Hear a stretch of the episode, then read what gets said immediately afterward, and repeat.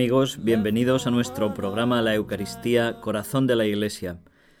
Les habla el Padre Félix López y desde nuestros micrófonos de Radio HM nos proponemos compartir con todos ustedes este misterio de amor, este misterio de fe, el misterio de la Eucaristía.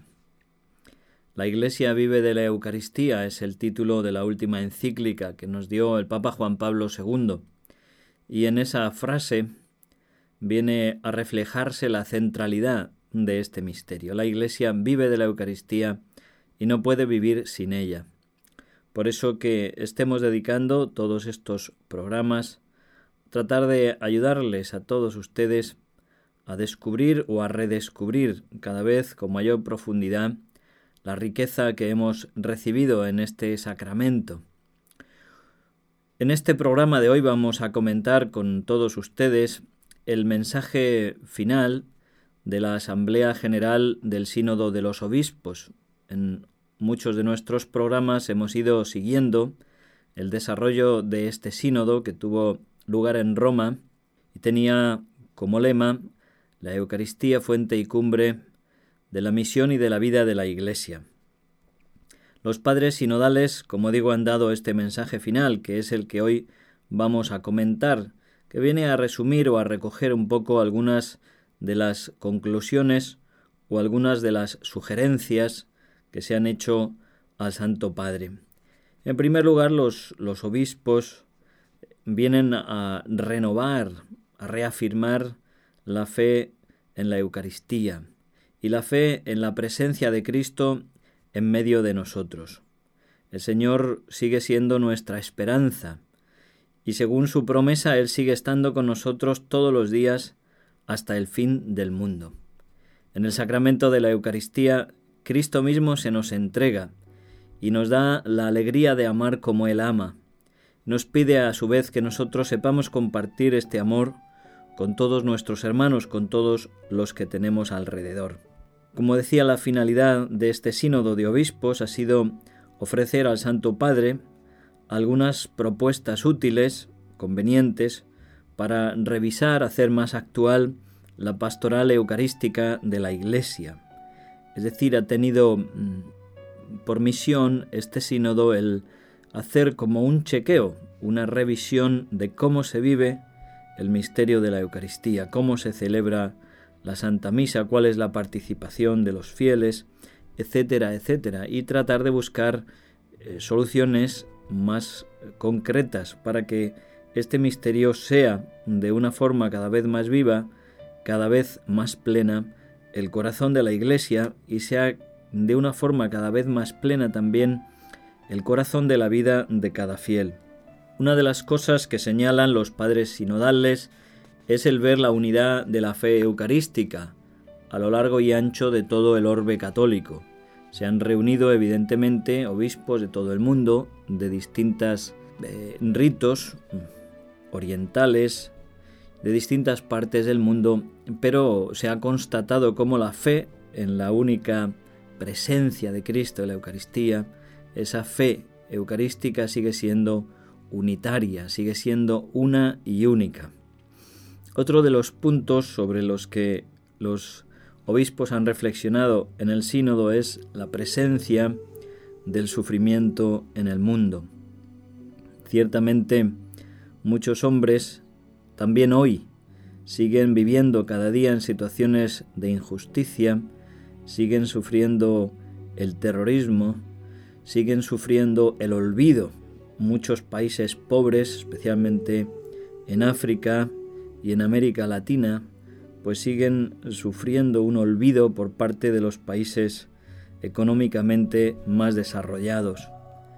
También se constata en Occidente, en nuestros países occidentales, un proceso grave de secularización que conduce a la indiferencia religiosa y que tiene como consecuencia manifestaciones de un relativismo moral. No se quieren reconocer valores absolutos y el hombre se convierte en víctima de sus propios deseos. Cada cual pretende decir lo que está bien y lo que está mal, llevando, como digo, de esta forma hasta hacia una destrucción de la convivencia social y también a una destrucción o a un daño, un deterioro grave de la dignidad de la persona humana. El sínodo ha propuesto que los que gobiernan las naciones también se preocupen con diligencia para asegurar el bien común y que en medio de esta sociedad donde todo se quiere globalizar, hacer como un único mundo, una única sociedad, pues pueda brillar también la solidaridad con los, con los más pobres y con los más necesitados. También los obispos pedían que los gobernantes de las naciones legislaran en defensa de la vida y que respetaran la dignidad de la persona humana desde el primer momento de su concepción hasta su muerte natural. Y también se hablaba de respetar el derecho natural respecto al matrimonio y a la familia, es decir, que un matrimonio siempre será un hombre y una mujer unidos de forma estable y dentro de la Iglesia con un sacramento que viene a santificar su unión. Entrando ya a los temas más estrictamente eucarísticos, como digo, los señores obispos venían a reafirmar la fe de la Iglesia en la presencia de Cristo en la Eucaristía. La Iglesia, a través de la celebración eucarística, hace memoria de la muerte y la resurrección de Jesús, con sus mismas palabras y sus mismos gestos en la última cena, pidiendo al Espíritu Santo que transforme el pan y el vino en el cuerpo y en la sangre del Señor. Con toda la tradición, hoy los obispos, el sínodo, en unión con el Santo Padre Benedicto XVI, reafirman la fe de la Iglesia y nos aseguran cómo a través de las palabras de el sacerdote, que repite las palabras de Jesús, el poder del Espíritu realiza lo que significa, es decir, realiza la presencia real de Cristo resucitado. La Iglesia es el don del amor del Padre, ese Padre que ha enviado a su Hijo único para que el mundo se salve por medio de él. La Eucaristía es el amor de Cristo que nos ha amado hasta el extremo. Es el amor de Dios derramado en nuestros corazones por el Espíritu Santo. De tal forma que cada vez que celebramos la Eucaristía anunciamos con gozo la salvación que Cristo nos ha traído. Anunciamos la muerte del Señor hasta que vuelva se han reafirmado también los padres sinodales en eh, la convicción de que el Vaticano II, el Concilio Vaticano II, vino a sentar las bases para una adecuada renovación litúrgica.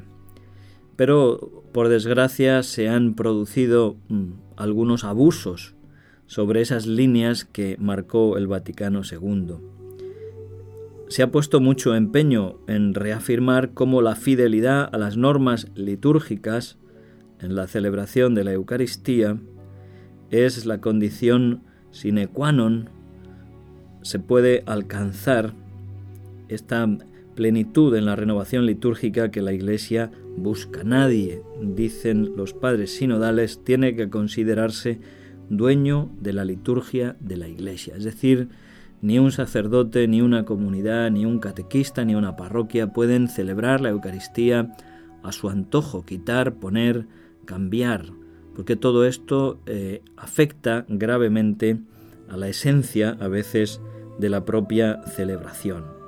Es necesario también reconocer la presencia viva del Señor, tener una fe viva en esta presencia de Cristo para que se pueda celebrar verdaderamente la Eucaristía. Los padres sinodales han señalado también algunos aspectos positivos, realidades positivas en la vida de la Iglesia. Por ejemplo, en muchos sectores ha crecido la toma de conciencia de la importancia de la misa dominical. En algunas partes del mundo aumentado las vocaciones al sacerdocio y a la vida consagrada. Las jornadas mundiales de la juventud, especialmente esta última que ha tenido lugar en Colonia, son un gran éxito de cara al ayudar a los jóvenes a tomar conciencia y a vivir con mayor profundidad su propia fe. En todas las partes del mundo también se han constatado numerosas iniciativas para promover y practicar la adoración y el culto a la Eucaristía, el crecimiento y el surgir de nuevos movimientos y comunidades que forman misioneros y que están participando intensamente en la nueva evangelización es también una causa de consuelo. Todas estas realidades hacen desear que a los, a los obispos que este año de la Eucaristía sea un punto de comienzo. Aunque se ha clausurado el año de la Eucaristía, tiene que ser ahora el comienzo, el comienzo de un retomar con fuerzas la nueva evangelización apoyándonos en la Eucaristía. Desean renovar también el estupor eucarístico, ese asombro eucarístico del que hablaba Juan Pablo II en su encíclica Eclesia de Eucaristía, que el hombre sea capaz de asombrarse ante el misterio de amor que es la Eucaristía, que no nos acostumbremos a lo más alto, a lo más sagrado, a lo más santo, que no nos acostumbremos al amor de Cristo que se nos da cada día. Al mismo tiempo, mm, los padres sinodales han tenido que analizar también las sombras y los problemas que la Iglesia actual atraviesa. El primer problema serio es la pérdida del sentido del pecado. Muchos fieles han perdido ese sentido del pecado, no se dan cuenta de la gravedad del pecado, no son conscientes de estar en pecado. Y esto lleva también anejo pues una crisis en la práctica del sacramento de la confesión. Es necesario redescubrir el sentido profundo de la mm, confesión como una conversión, como una reconciliación, como una apertura a recibir el amor misericordioso de Cristo, de Cristo resucitado, que nos otorga la remisión de los pecados. Otro de los puntos eh, difíciles que experimenta nuestra Iglesia también es la falta de sacerdotes para celebrar la Eucaristía. Esto ha movido a los padres sinodales a pedir que se promuevan las vocaciones sacerdotales en las parroquias, en las familias, y también que se incremente la oración por las vocaciones. El Señor dijo, la mies es mucha y los obreros pocos, rogad al dueño de la mies que envíe trabajadores a su mies. Se ha sugerido también en aquellos lugares donde faltan eh, las celebraciones dominicales por la escasez de sacerdotes, que se promueva también y se redescubra la comunión espiritual, que puede ayudar a mejorar la comunión sacramental cuando ésta puede tener lugar y puede servir también de consuelo a los que por distintas causas no pueden recibir el cuerpo y sangre del Señor. Respecto a aquellas personas que se encuentran en una situación irregular por haberse divorciado y vuelto a casar, la Iglesia y los padres sinodales reafirman que no pueden acercarse a recibir los sacramentos, pero mm, han vuelto a decirles no son excluidos, estas personas no son excluidas de la vida de la Iglesia, y los padres sinodales les animan a participar en la misa dominical, a escuchar la palabra de Dios para que sea alimento de su vida, para que sea también alimento de su caridad y de su conversión. Otro de los puntos que señalan los padres sinodales es la disminución del sentido de lo sagrado, debido al secularismo, al materialismo que trata de asfixiarnos, realmente parece como si el hombre de hoy fuera incapaz de trascenderse, de descubrir la presencia de Dios, de descubrir esa vida trascendente que el Señor nos da. Es necesario volver a realizar un trabajo de, catequesis, de formación, un trabajo de ayudar a redescubrir a los fieles el misterio que viven, el misterio que tienen delante. Finalmente también los padres sinodales señalan como una tarea los pobres y el compromiso de solidaridad. Esta presencia continua de los pobres y de los que sufren nos recuerdan a Cristo en agonía hasta el final de los tiempos. Todos estos sufrimientos no pueden ser extraños a la celebración de la Eucaristía y también Cristo nos compromete a todos nosotros a orar por la justicia y por la transformación del mundo. Juan Pablo II decía en su encíclica Eclesia, perdón, en la carta Manen Obiscum Domine, dice, no podemos engañarnos. Es por el amor mutuo y en particular por la solicitud que manifestaremos a los que están en necesidad, por lo que seremos reconocidos como verdaderos discípulos de Cristo. Este es el criterio que probará la autenticidad de nuestras celebraciones eucarísticas. Finalmente, Cristo a través de la Eucaristía nos muestra su amor supremo y nos invita a todos nosotros a ser testigos de ese amor en medio del mundo. Invita a los sacerdotes, a las familias, a los jóvenes, los jóvenes les recuerdan los padres sinodales las palabras de Benedicto XVI. No tengáis miedo, Cristo no quita nada y lo da todo. Quien se da a Él recibe el ciento por uno. También los padres sinodales han dirigido finalmente unas palabras a los matrimonios, a los esposos y familias cristianas. Le recuerda cómo su vocación a la santidad se alimenta precisamente en la Eucaristía les anima a descubrir el sentido sagrado también de su unión conyugal, cómo se convierte en un lugar donde el Espíritu Santo fecunda para que puedan engendrar nuevos hijos fruto de su amor. También les anima para que no se eh, no, a pesar de las eh, dificultades que encuentran en la educación de sus hijos, que sigan adelante en transmitir la fe.